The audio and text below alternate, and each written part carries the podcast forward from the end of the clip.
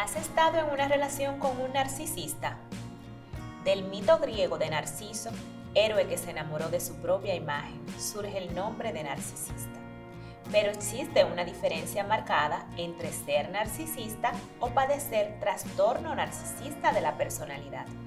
Tan enigmáticos como sorprendentes son estas figuras tan hambrientas de poder y fama, que con sus encantos pueden embriagar a sus víctimas haciéndolas vivir un profundo y oscuro proceso del cual es por demás complicado salir. Pero ¿cómo comprendo su narrativa? ¿Cómo sé si estoy enfrente de un narcisista y qué pudiera hacer al respecto? Si quieres saber esto y más, quédate en este episodio de La narrativa de un narcisista de Women's Talk.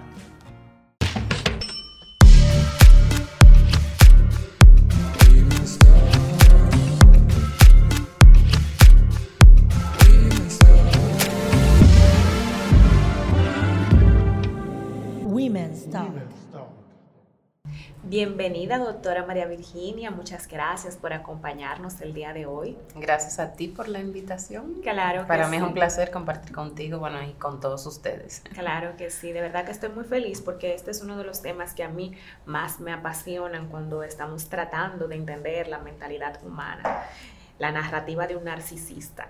Yo creo que esa es la, curiosidad de medio planeta ahora La curiosidad de medio planeta. Si tú vas a los videos de YouTube, eso es lo que más abunda, temas sobre narcisismo. Pero si tú te das cuenta, una gran parte no son tratados por profesionales de la conducta, sino gente que habla de sus experiencias, o sea que eso hay que filtrarlo un poquito. Exacto, justamente eso me motivó a hablar contigo como una profesional, porque es un tema delicado, es un tema que se presta mucho desconocimiento. Cuando nosotros no conocemos sobre las conductas, sobre los trastornos, eh, nosotros podemos estar cometiendo errores porque nosotros pudiéramos estar encasillando personas en un lineamiento que realmente no lo son. Y entonces ahí es que realmente viene mi duda. Entonces yo digo, bueno, pero ¿cómo yo pudiera identificar que yo estoy realmente eh, relacionándome con un narcisista o que yo de repente soy la persona que soy narcisista?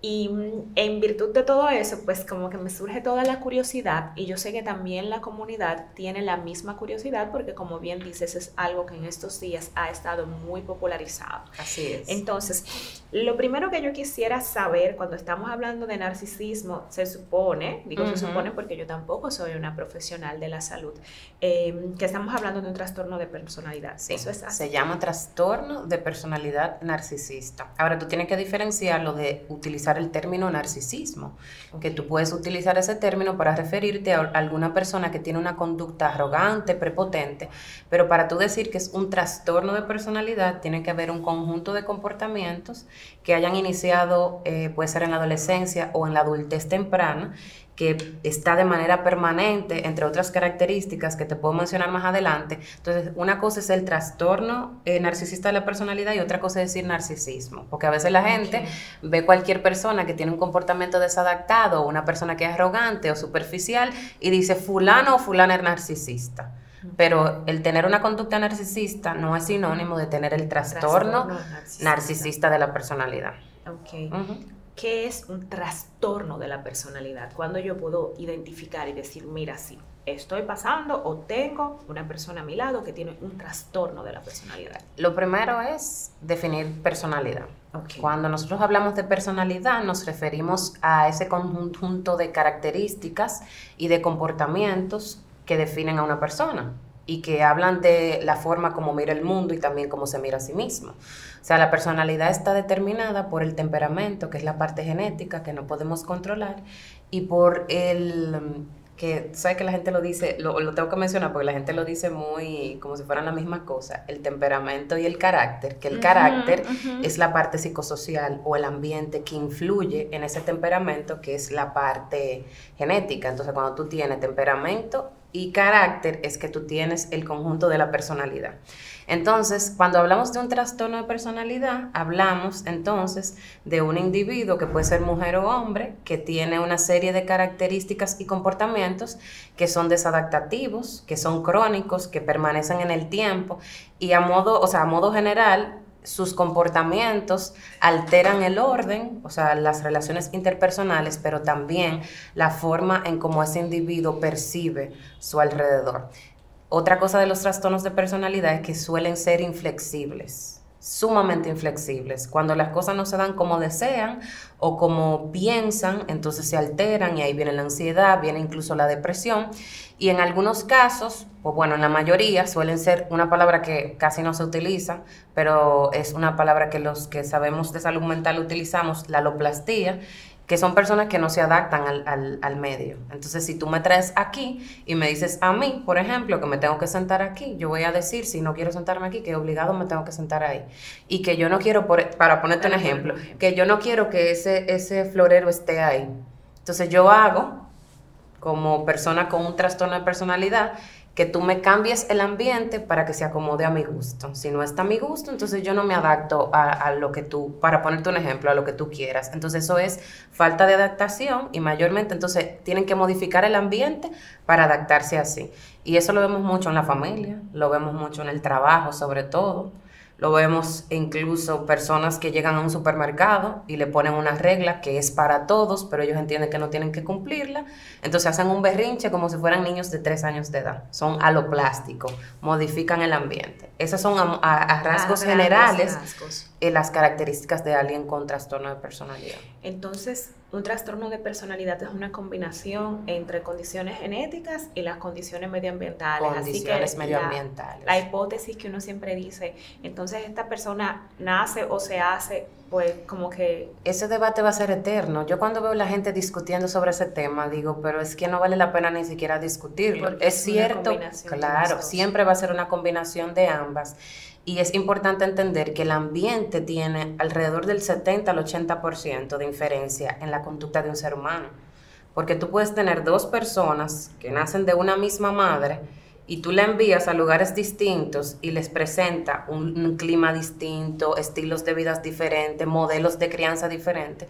Y aunque compartan características por la genética, en ciertos comportamientos se van a diferenciar porque obviamente el ambiente es distinto.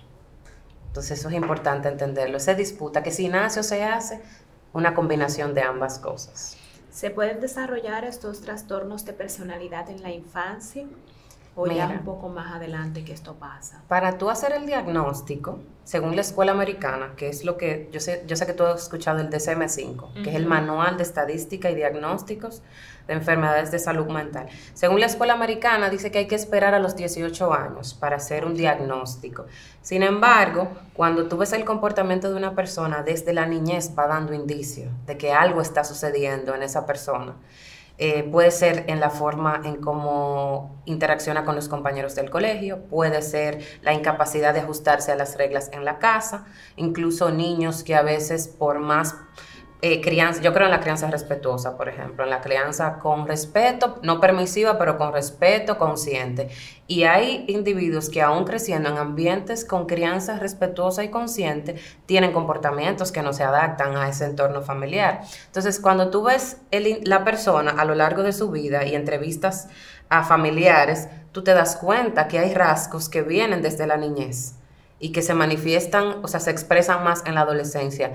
Pero para hacer el diagnóstico hay que esperar a los 18 años. Sin embargo, los franceses, los españoles, sobre todo los franceses, te dicen, si antes de los 18 años cumple con todos los criterios que están establecidos, aunque tú no le pongas la etiqueta, tú tienes que saber que eso está ahí. No es como que tú vas a esperar a los 18 y le vas a poner una toga y un birrete. Pero no es en la adultez, es desde la adolescencia que ya empiezan a manifestar estas conductas. ¿Cuáles son las diferencias entre los trastornos que son específicamente de la personalidad y otros trastornos? De manera simple, o sea, si yo no, no soy una especialista de la salud y yo estoy, por ejemplo, criando mis hijos, ¿cómo yo puedo identificar diferencias entre cualquier otra cosa a nivel de salud mental y un trastorno específicamente de la personalidad? Mira, esa pregunta es muy fina. Y la respuesta, aunque suena un poquito tal vez no lo que la gente quiere escuchar. porque a la gente le gusta, por ejemplo, ver un video y a partir de un video sacar conclusiones y poner una etiqueta. Pero esa diferenciación la debe de hacer un especialista. Porque eh, lo primero es que un trastorno de personalidad no es un problema mental, aunque se ha debatido por muchos años, no es un problema mental, es un tema de conducta humana. Y en cuanto a los trastornos mentales, ya incluso bases genéticas que también hay predisposiciones a padecer ese trastorno mental. Entonces, cuando estamos hablando de personalidad, no estamos hablando de un trastorno mental. Se utiliza todavía el término trastorno en el tema de la personalidad, porque aunque no hay un tema en la psique necesariamente desde el punto de vista eh, o sea, como mental grave, sí en el entorno, en la parte psicosocial de un individuo hay disfunción. ¿Por qué? Porque tiene malas relaciones interpersonales, tiene problemas a nivel familiar, a veces problemas cognitivos que no están relacionados con temas de discapacidad intelectual, sino con temas de concentración y de la forma como mira el mundo. Porque recuerda que yo voy a mirar al mundo muchas veces en base a las ideas internas que yo me voy formando a lo largo de la vida. Entonces, esa diferenciación de si es un trastorno de personalidad o un trastorno mental, la debe de hacer un especialista, aunque ambas cosas pueden coexistir. Tú puedes tener, por ejemplo, una persona que tiene un trastorno depresivo mayor, que va a tu consulta y esa persona tiene tristeza, llanto, desesperanza, ideaciones suicidas, eh, esa persona tiene pérdida del placer Tú, le, tú haces muy bien tu diagnóstico, le pones un tratamiento, pero tú te das cuenta que ante cualquier situación mínima de la vida, la persona sigue pasando por episodios depresivos, que no necesariamente son estresores mayores, porque recuerda que cada quien reacciona a la vida de acuerdo a su psique.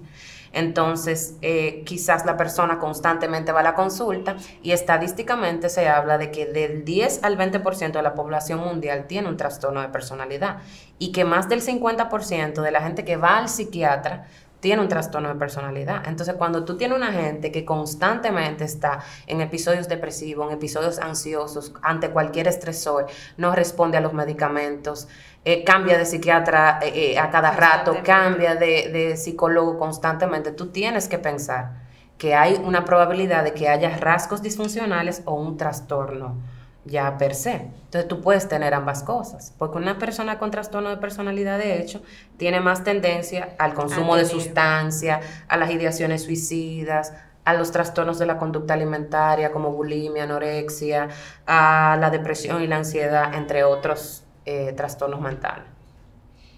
Wow. En ese sentido, ¿cómo pudiéramos definir específicamente lo que sería el trastorno de la personalidad narcisista? Entonces, entrando ahí ya en el que te gusta, en el que te gusta. Mira, los trastornos de personalidad se dividen por grupos. Voy a empezar por ahí, empezando por la sombrilla grande. Pero yo sé que tú quieres como que, como tipo escuelita, como tipo escuelita. Entonces, empezando por, por las divisiones. El primer grupo es el grupo A. Ahí está el paranoide, el esquizoide y el esquizotípico. A grandes rasgos, eh, se definen como raros y excéntricos porque tienen ideas eh, sobrenaturales, son aislados, se aíslan de la sociedad, se relacionan poco con la gente. En el caso, por ejemplo, del paranoide es muy suspicaz, sospechoso, siempre tiene idea de que alguien le quiere hacer daño, de que la gente está conspirando en su contra o de que mm, hay alguien que quiere obstruir que sus planes se den. Y el grupo B, que yo digo que es el que más da carpeta, que ahí es donde está el, narcisista, está el trastorno antisocial de la personalidad, que es lo que se le llama psicópata, ah, o, le, o, le, llamaban sociópata, está el trastorno narcisista de la personalidad, el histriónico, trastorno histriónico y el trastorno límite, que es muy mencionado también. Y va mucho a la consulta. Entonces, a grandes rasgos, a ese grupo le llaman los caóticos, dramáticos y erráticos, porque así es que se relacionan con el entorno. Sí, sí. El luces, cámara y acción, ahí siempre hay caos. Y el clúster C o grupo C, ahí está el obsesivo compulsivo, el evitativo y el dependiente. Esos son más aislados también porque son muy ansiosos. Entonces el narcisista pertenece al grupo B y están en grupos porque comparten características en sus formas. Entonces el trastorno narcisista de la personalidad tiene sus criterios. O sea, aparte de un comportamiento que, como te dije, viene desde la adolescencia, adultez temprana, es una persona, así mismo te lo voy a decir en un lenguaje que se pueda entender, suele ser prepotente y arrogante en su manera de relacionarse y tienen ideas sobrevaloradas de sí mismo. Incluso suelen sobrevalorar sus éxitos para poder ser aceptados a nivel social. Eh, te voy a poner un ejemplo típico, incluso en mi área médica. Eh, o, tal vez puede ser que en otra área también, de, tú eres arquitecta, por ejemplo. Hay personas que han hecho diplomados, personas que han hecho un curso eh, y están certificados en un área. Eso está excelente. Pero tú no puedes decir si tú tienes un, diplomado, que tú hiciste un doctorado o que tú tienes una subespecialidad. Exactamente. ¿Me entiendes? Entonces, a veces, eh, vamos a decir, inflan sus currículos, tanto verbal como escrito, para parecer más exitosos de lo que son, o crean un estilo de vida que aparente ser mucho más suntuoso de lo que realmente es. Una pregunta que me surge. Esto estas personas en su, en su, personalidad realmente ellos lo creen o lo están haciendo simplemente como una careta ante los demás o llega un momento donde todo eso es tan confuso dentro de ellos mismos. Es la careta. Ellos saben lo que están haciendo. Ellos saben. Claro, hay intencionalidad. Esa es la palabra clave. Cuando tú hables de conducta, yo te puedo ofender en algún momento, porque soy humana. Igual tú puedes tener cualquier actitud conmigo aquí y haberme ofendido y yo no darme cuenta. Un ejemplo. Exacto. Pero si no hubo intención en ti con esa conducta de ofenderme, bueno, pues una ofensa, tú te puedes disculpar si sabes, quizás no, pero cuando yo me programo intencionalmente para que se logre ese objetivo, que sea dañar, menospreciar, que es otro de los criterios, a otros, entonces, o en, en este caso que te hablo de sobrevalorar los éxitos, o decir que soy algo que no soy, para tener aceptación social, yo sé lo que estoy haciendo. Yo no, en ese caso, ese individuo, mujer o hombre, porque siempre dicen que es hombre cuando hablan de narcisista, por el mito de Narciso, pero puede ser mujer o hombre. Entonces, eh, otra de las características de una persona narcisista es que suelen ser abusivos en sus relaciones interpersonales y se caracterizan por relaciones que yo le llamo transacción eh, porque no es una relación, es una transacción. ¿Qué beneficio yo puedo lograr con esta interacción? Entonces hay personas, por ejemplo, que también se sienten tan superior porque ellos están obsesionados con el éxito, con el poder, con el dinero, con la belleza. Y a veces la gente escucha cuando yo he hablado de esos temas y hasta escriben y dicen, sí, pero eso es normal, sí, es normal que todo el mundo quiera aspirar a algo bueno, a algo mejor, pero cuando en el camino tú tienes que pisotear, menospreciar, dañar, infravalorar a las personas. no importa lo que pase en el camino. Exactamente, exactamente, hay una conducta disfuncional. Y una clave que yo creo que diferencia al narcisista de los demás es el hecho de que siente mucha envidia y siente también que le envidian. Es una envidia patológica, porque la envidia es una emoción normal del ser humano. De hecho, hasta por un poco de envidia alguien puede ver a alguien y decir, oh, pero mira, eh, tiene tal cosa y, yo voy a, a, tratar de llegar a hacer exactamente lo mismo. Un ejemplo, un poquito de envidia, yo no digo que está mal o está bien, pero es una emoción normal. Todos los seres humanos en algún punto han envidiado a algo o a alguien. Pero la envidia patológica te lleva a tú no reconocer las características del otro, los valores del otro, o hacer lo que sea necesario para tú o quitarle al otro lo que tiene, o desacreditarle para que el otro no lo tenga, y entonces de alguna forma tú sentir que eres superior a esa persona.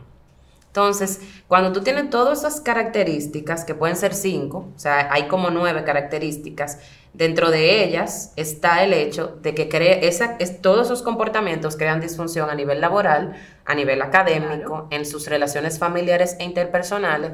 Ese es el típico tío o tía que no lo invitan a una Navidad porque saben que va a dañar el evento. O una madre, porque pasa en algunas familias, que crea tanto caos el día del cumpleaños de alguno de sus hijos. Se enferma. Que se, enferma y no va. Pero vuelvo y te repito, con intención, porque tú te puedes enfermar el día de mi cumpleaños y yo te invito y decirme, mira, María Virginia, yo no pude ir. Y otra cosa, tú inventarte que te enfermaste. Para dañar el cumpleaños. Para dañar el cumpleaños. Porque siempre el narcisista tiene conductas que son o avasallantes, abiertas, que todo el mundo se da cuenta, yo digo que ese es el narcisista que es más fácil de evidenciar, porque es una persona que donde llega no pasa desapercibida, porque una gente, o sea, atropella, habla de una forma suntuosa. O está el pasivo agresivo o pasiva agresiva, que con omisión o conductas así pasivas, sutiles daña o menosprecia al otro, pero no, tú no tienes evidencia de cómo decir que fue eso, porque si te dice que está enferma o enfermo. Digamos que pudiera ser algo manipulador también. Manipulador, exactamente. Entonces, importante saber también que tienen mayor tendencia, como mencionaba en un principio, sobre todo narcisista y antisocial, límite histriónico, que pertenecen al clúster B, al grupo B, al consumo de sustancias y a conductas impulsivas, tanto en las finanzas como en el sexo, como en conducir, que yo recientemente me enteré, mira cómo es la vida, después de tantos años en el planeta Tierra, que tú puedes ver, por ejemplo, las multas de tránsito a través de la página de la Procuraduría o del Intran. Sí, sí. Antes a ti te ponían, por ejemplo, una multa de tránsito, tú la pagabas y eso no se quedaba en un sistema. O, el, tú no tenías, la población no tenía acceso al, no, sistema. Hay un sistema de información único que va recopilando toda la información. Toda esa información. Entonces, por ejemplo, hay personas que no tienen antecedentes penales, pero no porque no hayan tenido conducta delictiva, sino porque no hay alguien que lo haya llevado a juicio o lo reporte entonces no hay ningún antecedente. O por ejemplo, la impulsividad en la conducción, que era lo que te mencionaba, en el tránsito, personas con cientos de multas por no utilizar el, cinturón de seguridad, por pasarse la luz en rojo. Entonces tú dirás, bueno, esa persona no, quizá no conduce a alta velocidad o bajo los efectos de una sustancia, pero no te respeta una ley de tránsito y vive constantemente en conflicto o con temas de multas por temas de tránsito o en conflictos con las autoridades de tránsito, porque tú sabes que si yo soy el final y yo soy la mejor o el mejor, yo entiendo que ninguna autoridad me puede dar órdenes. Entonces, esa es una de las características de también de una persona con rasgos narcisistas, el no entender que tienen que someterse a autoridades porque ellos están por encima de la autoridad. Sí, algo que a mí me llamó muchísimo la atención en un momento que yo estaba leyendo sobre ese tema era que justamente estaban registrados en la historia muchos eh, personajes que han hecho grandes atropellos a la humanidad y muchos criminales que por estadísticas veo que, como tú bien dices, están dentro de ese trastorno específicamente. Es como si fuera tan fácil ya tú teniendo como todas las condiciones dadas, tú poderte cruzar ese pequeño, ese pequeño límite. Cuando María Virginia se convierte eso, digamos que en peligroso, cuando tú puedes ver, imagínate que yo soy la madre de un adolescente que vemos que sí, que tiene una personalidad narcisista, cuando yo tengo que comenzar a tener cuidado de decir, mira, no es que yo tengo una situación de nada más yo llevarlo al médico, no, es que pudiera estar enfrente de que esta persona cometa actos criminales, por ejemplo. ¿En qué momento, qué tipo de cosas preceden a eso? ¿Y cuáles son los detonantes que hacen que esa persona entonces venga con un comportamiento muchísimo más disociado de la realidad? Entiendo, mira. En el caso, por ejemplo, de una madre, y yo creo que eso se ve a diario. Lo que pasa es que en la familia se normalizan muchas conductas a veces.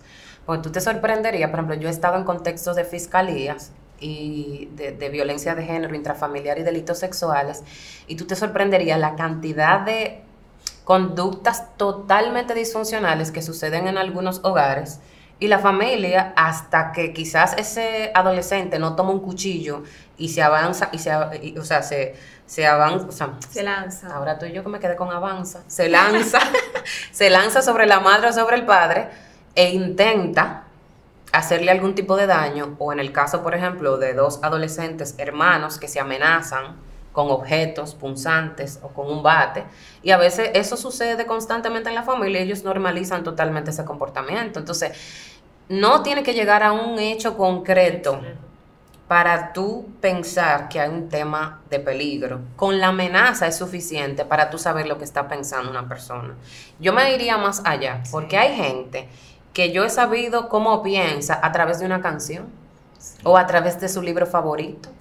Por ejemplo, me voy a atrever a decirlo, no sé si en tu comunidad alguien me critique, pero ¿qué voy a hacer? Porque es una opinión que yo tengo y creo que es una opinión que es está, muy noble. es muy noble, qué bueno, pero si apareciera alguien y hasta bueno, yo lo voy a decir. Por ejemplo, libro favorito de gente con rasgos narcisistas, no estoy diciendo trastorno de personalidad narcisista, las famosas leyes del poder.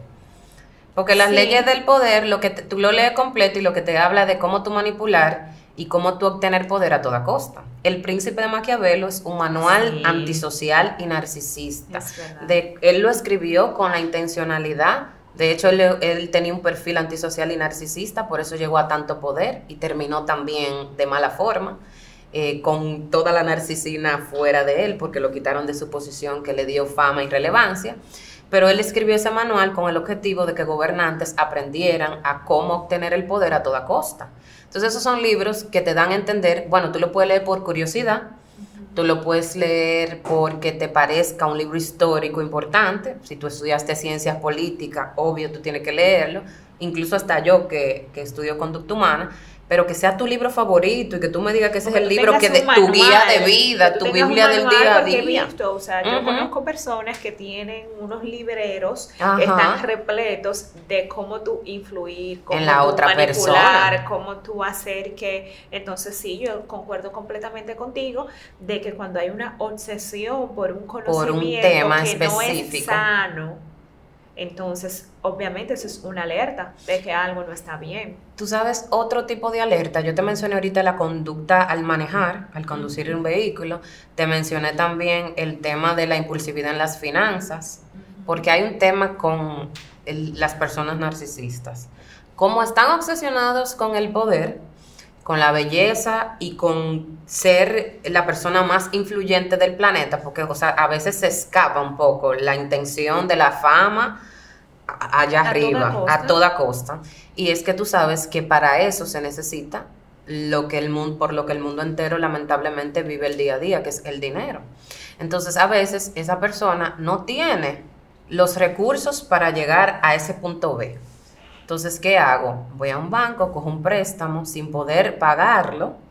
Y ya que yo tengo, por ejemplo, monté mi, mi carrito de hot dog, que es lo que yo quería, ya lo tengo. Ahora, ¿cómo pago ese préstamo? No, lo pago porque para eso yo he oído personas con, ese, con esa mentalidad. Para eso es que está el banco, para prestar el dinero. Tipo ah, Ana Delby. ¿Tú recuerdas el, caso de Ana Delby, Inventing Ana, la serie de Netflix, ah, que es basada en la vida real? Sí, sí. Igual, si el dinero está hecho, pues yo busco el préstamo bueno, y después no lo pago. Un, un caso de una chica en Silicon Valley, ahora no recuerdo cuál es el nombre. Elizabeth Holmes. Exacto, la de Elizabeth Holmes. Yo no sé, porque como repito, yo no soy una especialista de la salud mental, yo simplemente soy una apasionada por este tipo de temas. ¿Y mm, qué pasó con ella? Ella vendió la idea a los más grandes inversionistas de toda nuestra región, incluye, incluyendo grandes líderes, presidentes. senadores, personas con muy alto nivel reputacional en sus respectivas áreas y ella le vendió la idea de que ella tenía ya una solución química frente a una situación. Un aparato incluso. No, que no, eso todavía no se había ni siquiera conceptualizado, no se había diseñado. Entonces ella tomó esos recursos y ella fue y lo ella pagaba, su, arrendaba un servicio determinado, pero ella en el juicio, porque yo vi un poco de ese juicio y ella en el juicio tenía un comportamiento de yo no estoy haciendo nada malo. Nada. Yo estoy haciéndole un favor a la humanidad. Yo decía que eso estaba porque en mi mente eso iba a estar, entonces era una inseguridad yo decirles que era que yo lo iba a empezar a hacer. No, y si tú ves, por ejemplo, documentales sobre ese tema, tú te sorprendería la cantidad de gente en la sociedad que aplaude eso, porque ¿cómo dicen que son las personas narcisistas? Ay, pero ese es un visionario, ese es un líder o una líder, esa es una persona ambiciosa, así es que se cambia el mundo, porque mucha gente está en contra de que eso que ella hizo está mal, porque ellos mismos, lamentablemente, tienen, esa mentalidad de que se llega al éxito por cualquier vía. Entonces, ese crimen de ella, que ella no lo ve como un crimen, pero es un crimen contra la salud, para mí no debió tratarse como una estafa solamente a los inversionistas, porque yo creo que el juicio se fue más por ahí, porque como eran poderosos los inversionistas, presionaron para que le devolvieran su dinero. Eso era un tema para tratarlo como un crimen contra la salud, porque era un aparato que supuestamente con una gota de sangre te tomaba todas las químicas sanguíneas eso debió ser tomado como un crimen contra la salud y todos los años del mundo, pero ella no entiende que es responsable. De hecho, mientras estaba el proceso del juicio, ella hizo viajes, ella estaba con su novio millonario andando por el mundo en cruceros. Como que aquí nada pasó porque no hay empatía ni remordimiento. Entonces, si no hay empatía y remordimiento, que eso es una de las cosas que los padres pueden darse cuenta en sus hijos, pero también sus, los hijos pueden darse cuenta en los padres, porque ese es un detalle que a veces en la familia el tema, el, el hijo de 16 años eh, llama la atención porque consume sustancia. Ay, ese es un antisocial, un narcisista, pero analiza el papá y la mamá. el historial de ambos. Y tú te vas a encontrar muchas veces que aunque él llama la atención porque consume tal sustancia, consume alcohol, hace tales conductas, pero papá y mamá o eran igualitos a la edad del, del adolescente o tienen esa conducta antisocial, pero en el banco en que trabajan o eh, la madre en la empresa que trabaja ha robado dinero o ha hecho un sinnúmero de conductas que no son funcionales. Pero sí, si, si estamos hablando de personas que están ante un hijo, una hija, y ven una persona que no maneja empatía, que no le importa lo que le sucede al otro, que constantemente hace comentarios crueles, e incluso me voy a, voy a mencionarte eh, algo que se utilizaba como en los años 70, era más que ahora, la, la triada de McDonald's. Eh, el FBI lo utilizaba como para hacer perfil de sociópatas y narcisistas, que era el maltrato de los animales, el prender, incendiar fuegos, esa obsesión con el fuego y el tema de orinarse en, los pantalones, la enuresis, cuando son niños, después que ya aprendieron a, a ir al baño, entonces comienza el, el, tema de la enuresis, que mayormente está relacionado a una ansiedad grande en los niños. Entonces, yo no me voy a ir por la enuresis porque puede haber algún problema físico o puede haber un tema de ansiedad por la familia disfuncional, pero si un niño o un adolescente que constantemente maltrata animales, y yo te pongo algo más, el maltrato, el descuido y todo lo que tiene que ver con el medio ambiente y los recursos naturales, eso te habla de sociopatía. Eso te habla de narcisismo. ¿Cómo tú tomas en una reserva, por ejemplo, y, y tira gasolina y prende fuego? ¿Cómo tú sabiendo que un animal que está en peligro de extinción, tú lo encuentras y tú lo maltratas? O sea, es un individuo que hay que analizarlo porque aunque no está maltratando a un humano, está ejerciendo lo que entiende como superioridad sobre un animal o sobre un espacio que no puede defenderse y no entiende ese individuo las consecuencias que eso tiene, o sí le entiende, pero no le importa. Porque lo importante en ese momento es satisfacer su ego, que es hacer ese daño por placer. Para demostrar que Para demostrar poder, superioridad y lo demás. Porque a veces pensamos que una persona con conducta narcisista está en la clase alta, es profesional, pero también en los lugares menos favorecidos hay personas que aunque no manejan poder a nivel adquisitivo, pero sí tienen un ego y un sentido de superioridad donde maltratan y menosprecian a otros, simplemente porque pueden. ¿Cómo suele ser la dinámica de las relaciones interpersonales de los narcisistas?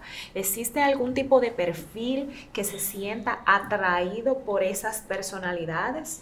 Sé que yo, eh, esa es una pregunta chulísima, porque yo he oído en muchos videos, porque a mí me gusta ver los videos también para ver opiniones, y yo oigo personas que dicen que no, porque el narcisista, eh, si tú estuviste en una relación con un narcisista o con una narcisista, es porque tú eres muy empático, porque el narcisista se siente atraído solo por personas empáticas.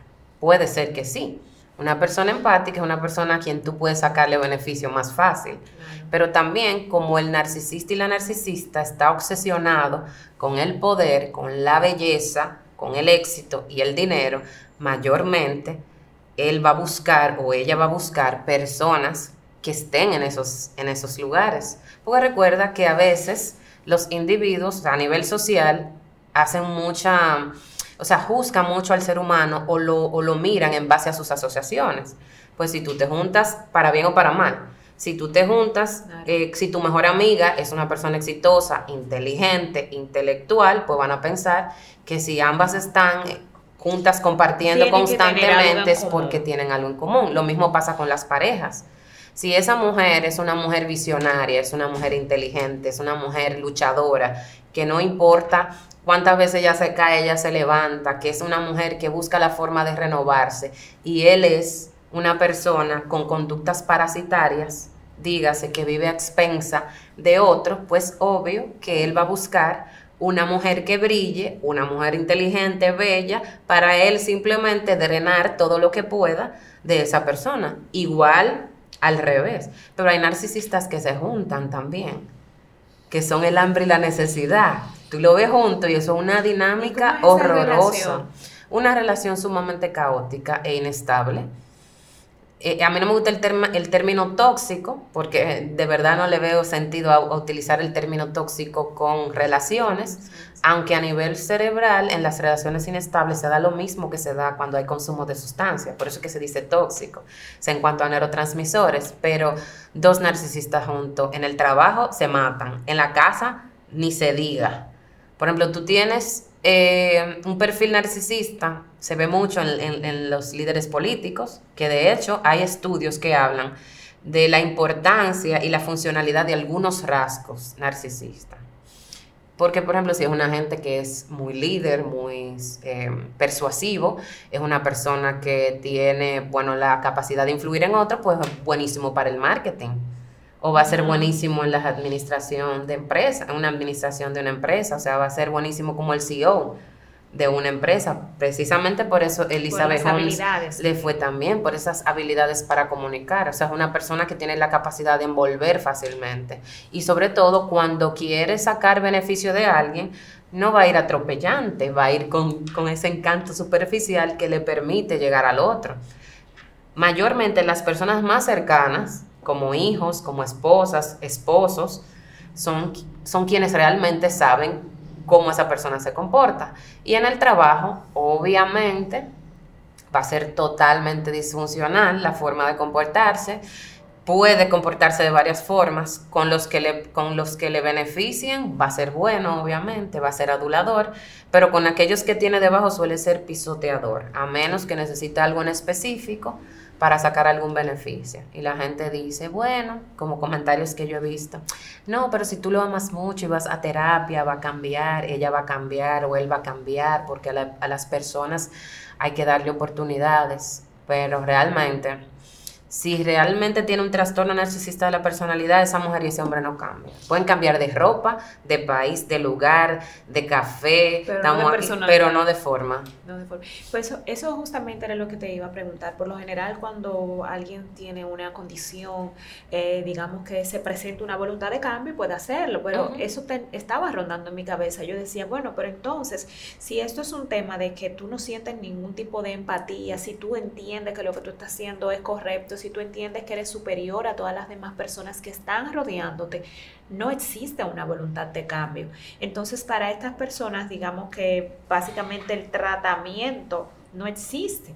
Mira. ¿Cuál es el tratamiento que pudiéramos hacer con un narcisista? Imagínate que yo tengo una pareja narcisista o que yo tengo un hijo. Yo pongo el caso del hijo porque, por ejemplo, la pareja de repente puede ser más fácil de tú decir, separarte. yo me voy a separar porque esto es algo que me va a dañar a mí como persona. Pero si tú tienes un hijo, o, sea, un padre o una madre. un padre o una madre, entonces ya la cosinquenidad hace que tú dices, bueno, tengo que resolver porque no va a haber otra segunda persona que trate de ayudarlo en esta situación y, es mi familia. Entonces, en ese sentido, ¿qué podemos hacer si estamos frente a un narcisista?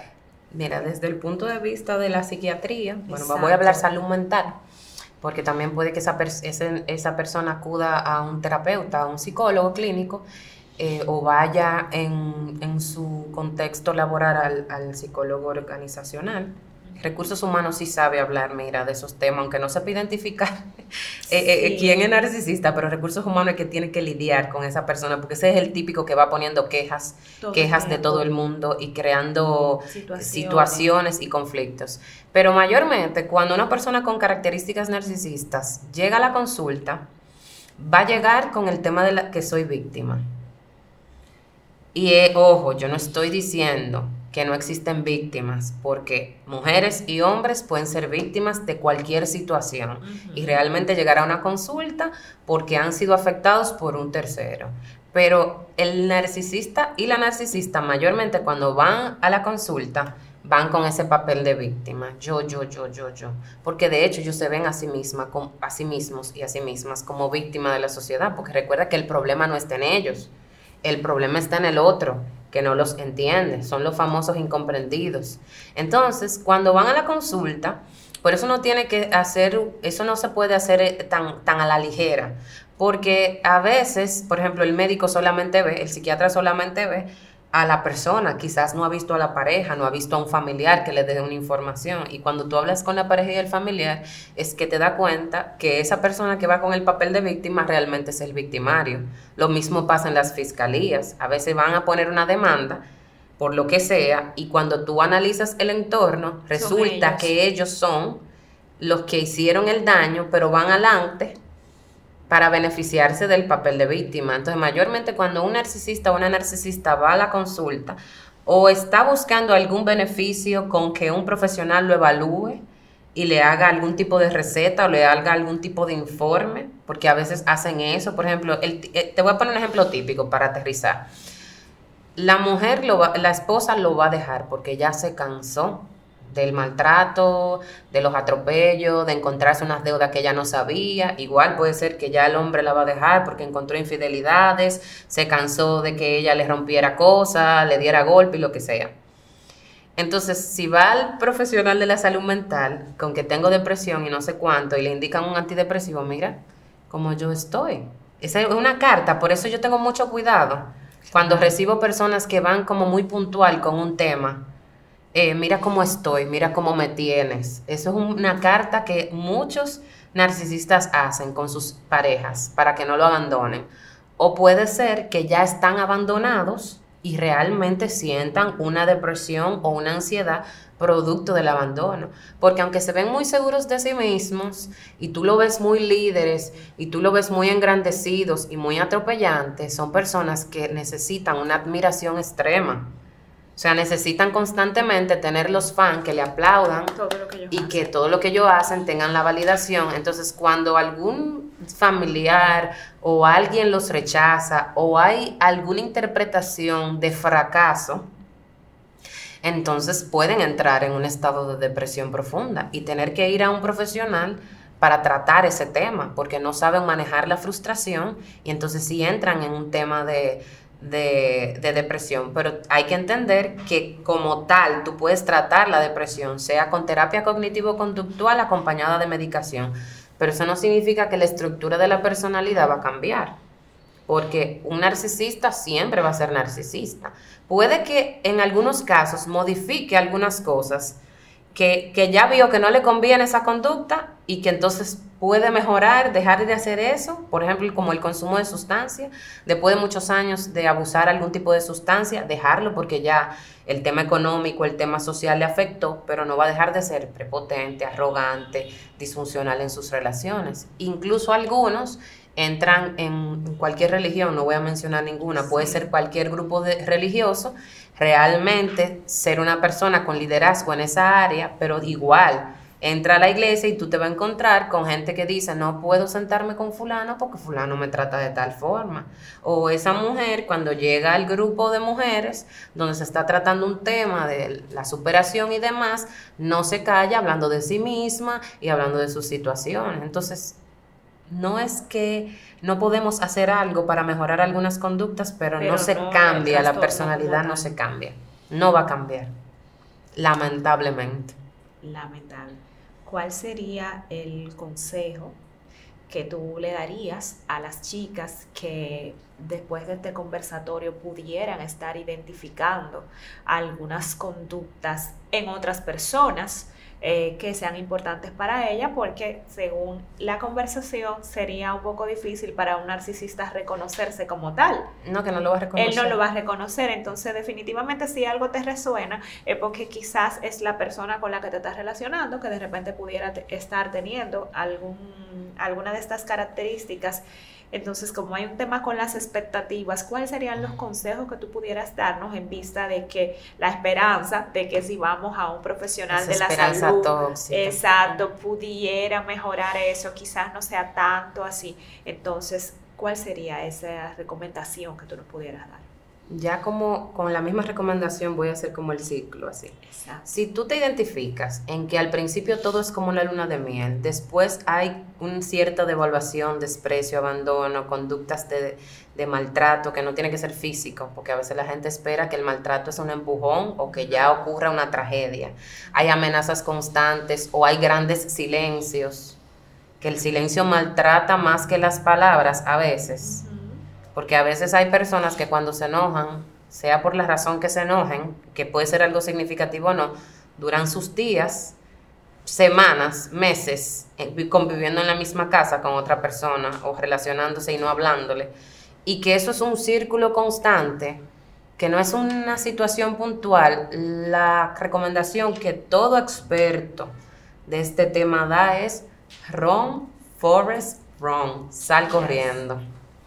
En la medida en que tú puedas, saca el pie, sin atropello, sin amenazas, porque también hay mujeres y hombres que no se separan porque la parte de la separación es crítica con un narcisista o con una narcisista.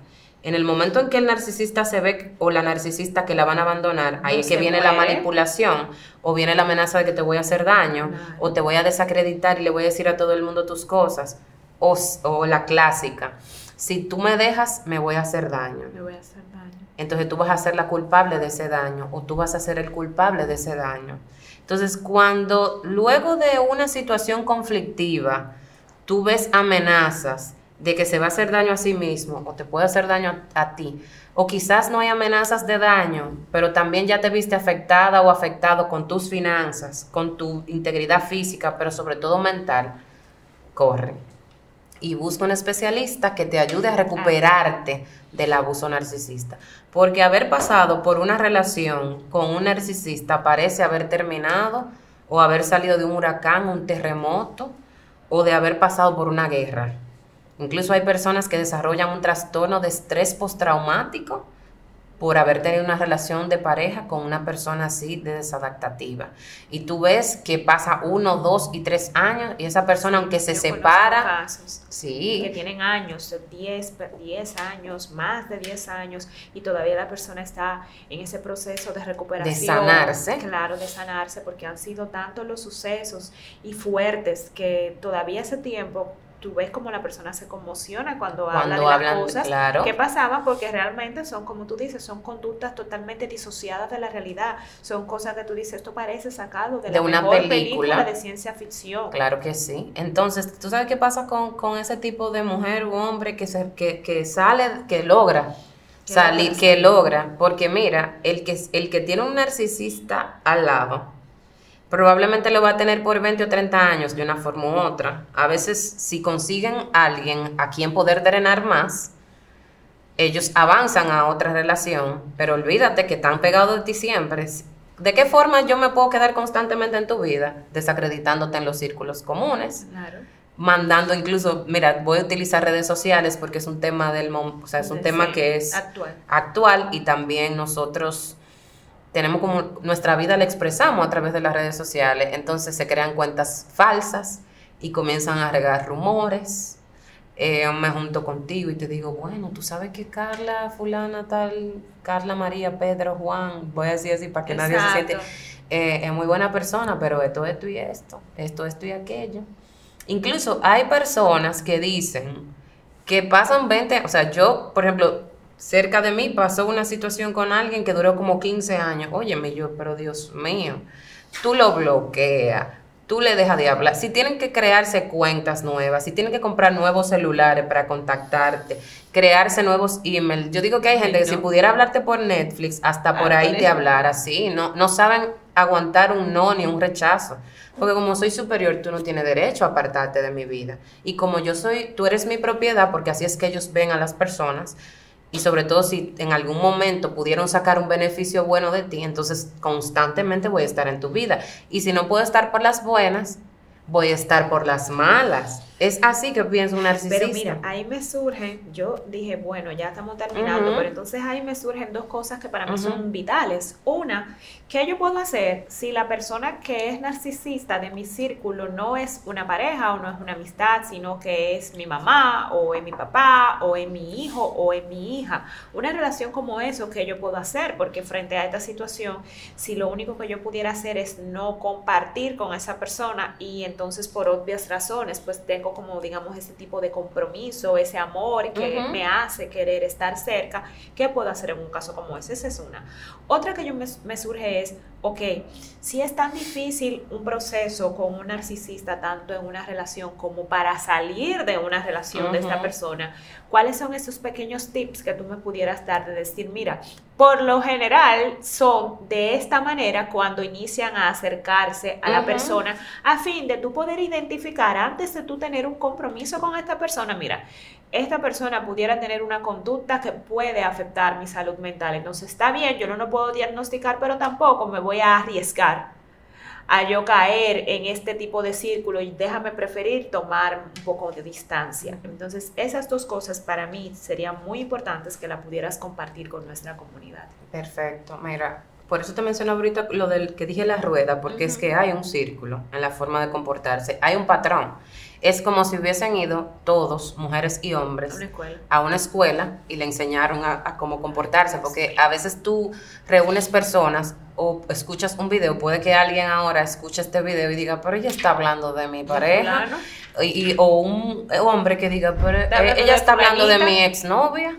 Entonces, eh, Sí, mira, lo primero es que cuando una persona narcisista se acerca a otra persona, sea laboral, sea en cuanto al amor y lo que sea, recuerda que son personas con poca empatía, con poca, eh, o sea, emoción, sus emociones no son reales, son muy superficiales, entonces son teatrales en sus formas de relacionarse.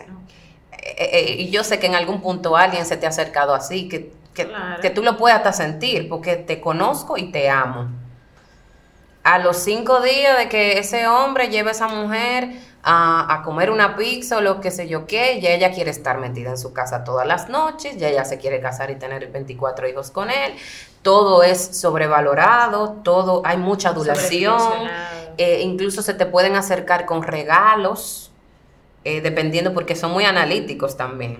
O sea, ¿qué yo puedo hacer para impresionar? A Yaneri, espérate, a Yaneri se le ve que le gustan probablemente las carteras de tal forma. Déjame aparecerme con, no voy a decir la marca, con una cartera tal, si tengo el poder adquisitivo a los 15 días y tengo a Yaneri en el piso. Pero si tal vez yo identifico que Yaneri es una persona que necesita aprobación, le digo que bella eres. Yo nunca he estado con una mujer tan bella como tú. Todas las mujeres con las que yo he estado no te dan ni siquiera por los tobillos. Utilizan, o sea, siempre muy sobre palabras muy sobrevaloradas, que sí que tú pues tú eres bella, hermosa, una piel fabulosa, pero yo no puedo decir como tú no hay nadie en este planeta, Yaneris.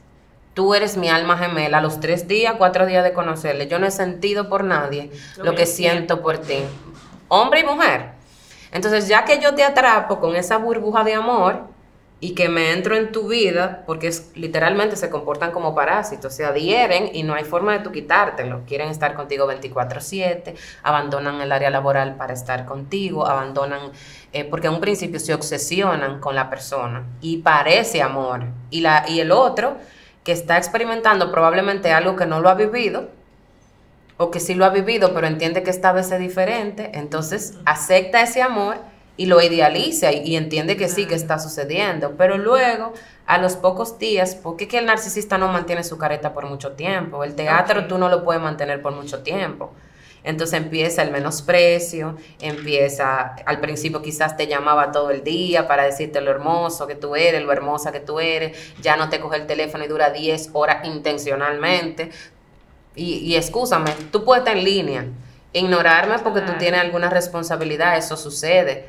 Pero hay gente a la que tú no ignoras, como tu pareja, como tu familia, que si te llama, tú puedes entender que para, es para algo importante. Entonces ya, lo, lo, ya tus necesidades dejan de ser una prioridad. Y entonces empieza que puedo durar dos y tres días para llamarte. Y hay gente que lo hace hasta como una técnica para atrapar al otro en relaciones. Y ahí es donde yo te digo de la intencionalidad de la conducta. Si tú lo haces intencionalmente para tú provocar una dependencia o una adicción en el otro, entonces hay que analizar esa conducta. Claro. Entonces, luego que pasa esa fase de luna de miel, entonces ahí es que viene la película de terror. Y luego y pueden haber incluso separaciones temporales. Pero cuando esa persona pasa por ese proceso de separación temporal o de silencios o, de etapas de menosprecio, vuelve y te idealiza y te sube allá arriba. Y tú eres lo máximo, y tú eres lo mejor, no hay nadie como tú. Y pasa por ese círculo una y otra vez. Y ese círculo puede durar desde cinco minutos, como puede durar años. Entre te idealizo, te menosprecio, te abandono, te recojo, te idealizo, te menosprecio, te abandono y te recojo. Y el cerebro empieza entonces a asimilar eso como con las sustancias te decía. En un principio, cuando hay ese bombardeo de amor, tú estás ahí con esa oxitocina, esa serotonina, esa dopamina tope, y cuando viene esa caída que te dice que ya no quiere salir contigo y te menosprecia y te rechaza las llamadas y, no, y te hace ese ghosting que tanto se habla y se desaparece por, por días, por horas, o, o deja de, de, cumplir con algo que sabe que te hace bien. Te mencionaba el cumpleaños ahorita. Imagínate tú con una pareja y que el día de tu cumpleaños se desaparezca. O como hacen muchos hombres y mujeres, que el día antes del evento especial para esa otra persona, le hacen una guerra tan grande que ya cuando esa persona llega al evento, ni siquiera disfruta el momento. Entonces, si tú constantemente te ves en esa, en esa rueda de idealización, perfección y, te sientes eh, el, más o la más importante, pero luego viene rechazo, abandono, desprecio, descalificación, el compararte con un ex o una ex, el compararte con otras personas, el tratar de inducirte celos a propósito, que muchas mujeres y hombres hacen eso, entonces tú estás ante una persona que no te brinde estabilidad y que obviamente no va a cambiar porque es un círculo. Pero hay otros que en la parte de menosprecio y desprecio no es solamente con la boca o con omitir, es que puede haber golpes, es que puede haber amenazas de muerte, es que puede haber que te vandalicen un carro. Y aprovecho esto porque, por ejemplo, últimamente se han visto muchos casos de mujeres que vandalizan el carro. Esa es la palabra que yo voy a utilizar, pues eso lo hace un vándalo, un bandido, una bandida. Le vandaliza el carro a su pareja, pero no sé, el hombre como que acepta ese tipo de conductas dependiendo de la personalidad del hombre, como que, ay, es que ella es celosa y me quiere, y se lo tolera una y otra vez y un día la, puñalada no va a ser para la goma o para el cristal, la puñalada va a ser para el cuerpo de él. O puede ser que haya, que eso, mire, eso casi pasa en todas las relaciones narcisistas, sea hombre o mujer, la pareja, quedan arruinados económicamente, porque él y la narcisista nunca se satisfacen. Y siempre que te puedan sacar algún tipo de recurso lo van a hacer. Entonces tú, yo te he oído hablando de asesoría financiera, pero sé que tú has tenido alguna experiencia con alguna persona que te dice, mire, es que estoy endeudada, ya no sé qué hacer porque este hombre tomó préstamos a través de mí. Lo que veo muy típico es que las parejas no saben hasta dónde están endeudados y cuando tú ves el comportamiento que han tenido por años es de un despilfarro a niveles globales. O sea, eso lo he visto muchísimo, inclusive que ponen en riesgo todo el patrimonio familiar con cosas que realmente no tienen ningún sentido, pero que luego que ellos lo logran, yo lo he dicho varias veces en algún momento eh, de manera pública, yo he dicho que a través de las finanzas, digo yo, a través de, la, de tu estado financiero podemos estar identificando muchos traumas que tú puedas estar teniendo. Obviamente, nosotros, eh, como bien decías al principio, con las certificaciones que hacemos para eso, nosotros no somos psiquiatras, nosotros no podemos diagnosticar cuál es el trastorno que tú tienes. Nosotros podemos identificar los síntomas, el comportamiento que tú tienes para que decirte, mira, esto es lo que estamos viendo, vete entonces a donde un profesional de la salud para que trabaje contigo. Pero sí he visto muchísimo que ese tipo de personas luego eh, que hacen ese gasto, como tú dices, realmente no, no llega un momento donde se sienten eh, completos. Después que ya gastaron el dinero, gastaron 50 millones en algo, Después que eso era lo, que le iba a arreglar su vida, lo que le iba a hacer feliz, eso era lo más importante para su familia, ya lo gastaron ese dinero que ya eso no, ya eso no me gusta, ya yo descubrí que ese negocio, si fue en un negocio, ese negocio no es para mí, yo estoy mirando hacia otra cosa, mira, yo prefiero perder algo, pero no perder mi plenitud, pero tú gastaste el dinero de la familia entero en lo que lo iba a hacer feliz la plenitud. todo y la plenitud. de todos. tú sabes que tú dices eso y me llegan tanta gente a la mente, porque sí, porque te justifican ese comportamiento como mi paz primero, es cierto, tu paz está primero, pero, ya tú arruinaste, sí, ya tú arruinaste de la paz de mucha gente.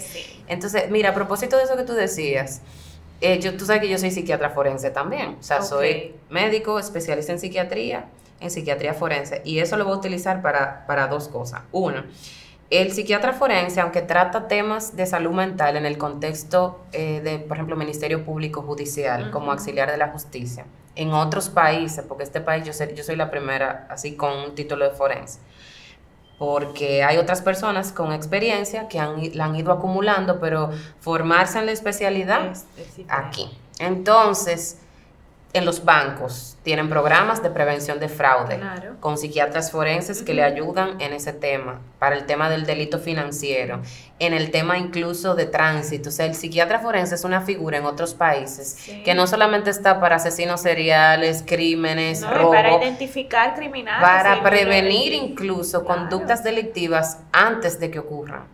Y en el banco, óyeme, hay una gran cantidad de personas. No, es que tú y yo vamos a tener que hacer otro podcast. Otro podcast con el tema financiero. no, no, no, porque es que mira, si vamos a juntar la experiencia tuya con la experiencia mía, con ese tema el área de los delitos financieros, es increíble la cantidad de cosas que uno puede ver y creativo, ¿no? Y creativo. y, pero algo que sí me llamó mucho la atención de eso que tú hablabas es que ellos no asumen responsabilidad Para de lo que ellos hacen. Yo he visto personas que hacen negociaciones muy elevadas, o sea, que se supone que tienen que tener un nivel de seriedad y todo. Mientras ellos están en ese proceso idílico de lo que ellos quieren lograr, ellos están constantes cada día, dándole seguimiento a todo, haciendo todas las cosas de manera correcta. Una vez ellos lograron lo que ellos querían, aun sea en perjuicio de su misma economía, ya ellos no saben nada de eso, ya ellos no, ya ellos te dicen que ellos no leyeron el contrato, una cosa que lo vieron todos los días, ellos, yo es que yo no leí eso, es que yo invertí eso, pero eso no era para eso, o es que si te cogen un dinero, es que yo te cogí ese dinero, pero en realidad pasó algo, tú no viste que en Ucrania había una guerra, cualquier, cosa, cualquier persona es responsable de lo que ellos hacían porque ellos no toman responsabilidad de nada. Siempre hay otra persona que es culpable de lo que ellos hicieron. Siempre hay alguien que los engañó, siempre hay algo que ellos no vieron, siempre otra persona tuvo una mala intención con ellos, eh, pero ellos pudieron haber acabado con el mundo, pero no, eso no se discute porque yo lo hice de muy buena intención cuando sabemos que no es así. Que como le tienen envidia, probablemente es por envidia. También ese es otro recurso que sacan a cada rato, ¿no? Es que está tratando de obstruir mis planes porque me tiene envidia y sabe que son planes ambiciosos. Ahorita tomó ese proyecto y lo tiene ahí archivado para hacerme un daño y, replicarlo, pero realmente es que ellos nunca tuvieron la intención de concretizar eso. Pero tú sabes que hay gente que se dedica a ir, por ejemplo, a un lugar y decir que va a comprar ese lugar, ponen al dueño a moverse, a hacer, a hacer trámites y el día de ir a cerrar el contrato no se aparece. No aparece. Y o no fue que pasó nada. O lo firman y luego ellos dicen que ellos ahora es que van a ver cómo ellos lo van a pagar porque en su mente nunca estuvo realmente llevar esa responsabilidad a término. Ya Era porque ellos sabían que otra persona estaba haciendo esa negociación y ellos querían obstruir que esa negociación se hiciera y se presentaron como que eran un mejor postor, pero no es que ellos necesitan ni tienen nada planificado para eso. Eso lo hacen a cada rato. Y te mencionaba lo de los títulos porque, por ejemplo, aquí estamos en un espacio de educación, está normal y válido que yo diga, yo hago esto. Porque hay alguien que me va a escuchar y va a decir, pero ¿y, por qué ella habla de ese tema? Tiene que ser alguien. Pero imagínate que yo voy al supermercado, tengo una situación con la cajera que, no sé, pasó algún producto de más y tiene que hacerme la devolución, pero ella pone el bombillito y todavía el personal, la supervisora no llega. Yo no sé si tú has visto personas que empiezan. Tú no sabes, quién, yo sabes quién yo soy pero yo soy la doctora fulana de tal. O sea, a nadie le importa que tú seas doctora. Acaba de pasar un producto de más, que eso pasa constantemente, le pasa a todos los seres humanos del planeta. Es cierto que tú te tienes que ir rápido, pero empiezan a, sacar títulos universitarios. A veces pueden ser reales y no, no aplica, o se lo pueden inventar, o hay personas que entienden que por tener cierto cargo, no tengo, no tengo por qué, porque yo tengo que hacer una fila porque yo tengo, no tengo que, esperar en, el semáforo, en el semáforo, no tengo que esperar en el tráfico, no tengo que esperar la línea, no tengo que esperar mi turno. Yo menciono el AME porque ese es un, clásico. Yo el otro día tuve que coger un Uber. A mí me pasa mucho porque veo la gente tiene como una contra, contra eh, que los ame esto, que los ame aquello, pero los ciudadanos qué? Porque yo estaba en ese Uber, él se pasa la luz en rojo y lo primero que él hace, antes de bajar el vidrio, es llamar a una persona que él tiene en AME y dice, uno de los tuyos, hace mismo, yo hace. Uno de los tuyos me paró a mí qué sé yo qué. Él, cuando él baja el vidrio, él le dijo, señor, hola, ¿cómo está? No, él le pasó el teléfono. Y él me le dice, présteme sus documentos y luego que usted me enseñe sus documentos, tomo la llamada. Aquí está él que no quiere coger el teléfono. Mira, yo estaba respirando porque yo le iba a decir, don, pero salude, pase sus documentos y después pase la llamada porque estamos perdiendo el tiempo y, ¿verdad? No, coge la llamada, pero, el pero páseme sus documentos y luego yo cojo la llamada. Entonces, el AME no le puso la multa porque el fulano de tal le dijo que no se la pusiera, que ese era su primo, sabrá Dios quién. Y después entonces, desesperado, pero él todavía me tiene aquí esperando. Él no me deja ir y el ama le dice, bueno, ya que no le puse la multa, por lo menos espere que yo pueda resolver esto y entonces usted se puede ir. Él no entendía que... Porque ellos son perfectos, no es humano. No, ese señor, y él, y él lo que es Uber, y no estoy menospreciando, pero te estoy diciendo que él no que entendía... Si hubiera tenido un poquito más de poder, fuera insoportable. No, él, hubiera, él le hubiera pasado por arriba, porque él le dio hasta bocha atento a que él conocía a alguien que trabajaba en la institución. Claro. Entonces, te digo que las personas que tienen esas características muchas veces en cualquier contexto se pueden comportar de manera avasallante y la gente dice, bueno, que él es así o es así, pero ¿qué tan peligroso puede ser? Porque muchos de los perfiles de criminales muy conocidos tienen que ver con un trastorno antisocial y personalidad narcisista. Entonces tú puedes ser desde el que te fija en el colegio o el que le paga un profesor y lo soborna para que te pase una materia, como el que sale a la calle a delinquir y asesina y roba, o sea, el extremo es muy amplio, es un espectro muy amplio. Entonces, ¿para qué da un narcisista? Para todo. Solo que se le presente la situación para el poder, para el poder ejecutar esa conducta. Y ya. María. Solo tengo que decirte muchísimas gracias, de verdad que este episodio me gustan, súper nutritivos, con mucha información, con cosas que uno se queda con deseo de seguir conociendo, de seguir investigando. De verdad, gracias por el aporte que haces, gracias por el Gracias a ti por la invitación. A nosotras, de verdad que espero tenerte muy pronto de nuevo por aquí. Gracias, yo también espero compartir con ustedes. Gracias. Claro que sí. Muchas gracias y ustedes chicas, hasta un siguiente episodio de Women's Talk.